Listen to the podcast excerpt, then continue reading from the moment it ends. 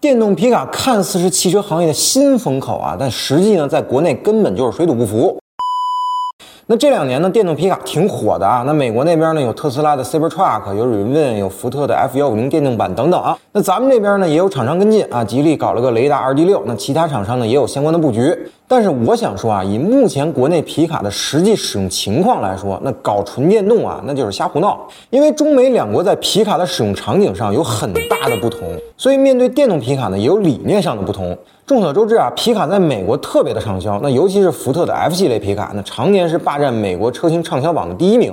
而道奇的 Rim 和雪佛兰的索罗德呢，也是畅销车型。因为美国的环境呢，本身就非常适合皮卡，尤其是全尺寸皮卡。那买皮卡呢，基本就两类人，第一种呢就是农场主或者其他的工作用途，那第二种呢就是泛户外的使用了。要知道，在疫情之前啊，美国汽车市场没有涨价的时候，入门版的福特 F 幺五零只卖两万多美元，和丰田的 RAV4 和本田的 CRV 呢，基本上价格差不多。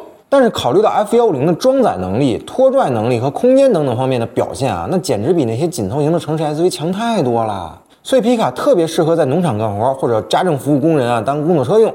那其实某种角度来说啊，类似于咱们的五菱宏光或者金杯的使用场景。而配置比较高的皮卡呢，那就是中产家庭自用了。那巨大的货箱呢，非常便于一周去超市大采购一次。那强大的拖拽能力呢，也能轻松的拉着小船去钓个鱼啊，或者拖着房车去旅个行啊。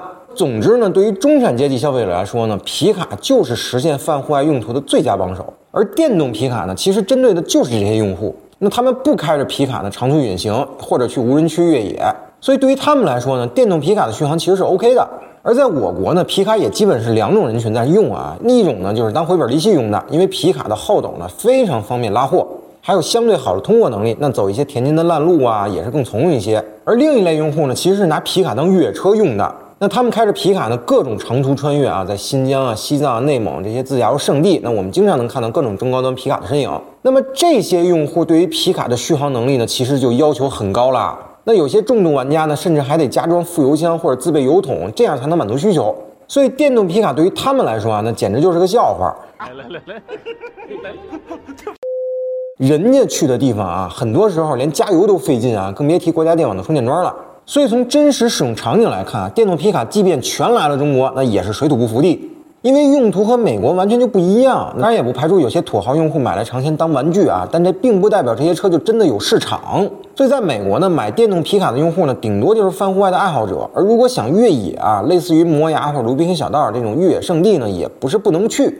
因为其实整个穿越距离呢，并不算太远，那电动皮卡的续航呢，勉强也能满足需求。那这有点类似于国内的老掌沟或者虎克之路啊，那开着电动皮卡呢，一点问题都没有。但如果想开着电动皮卡跑个阿里大北线，或者横穿个巴丹吉林沙漠什么的，那基本就是痴心妄想了。或者啊，够土豪的车主呢，那您就自备发电车呗。有钱真系大。好了，那本期节目呢，先聊到这儿。同意我说的，请您点个赞；不同意我说的，评论区里咱们继续聊。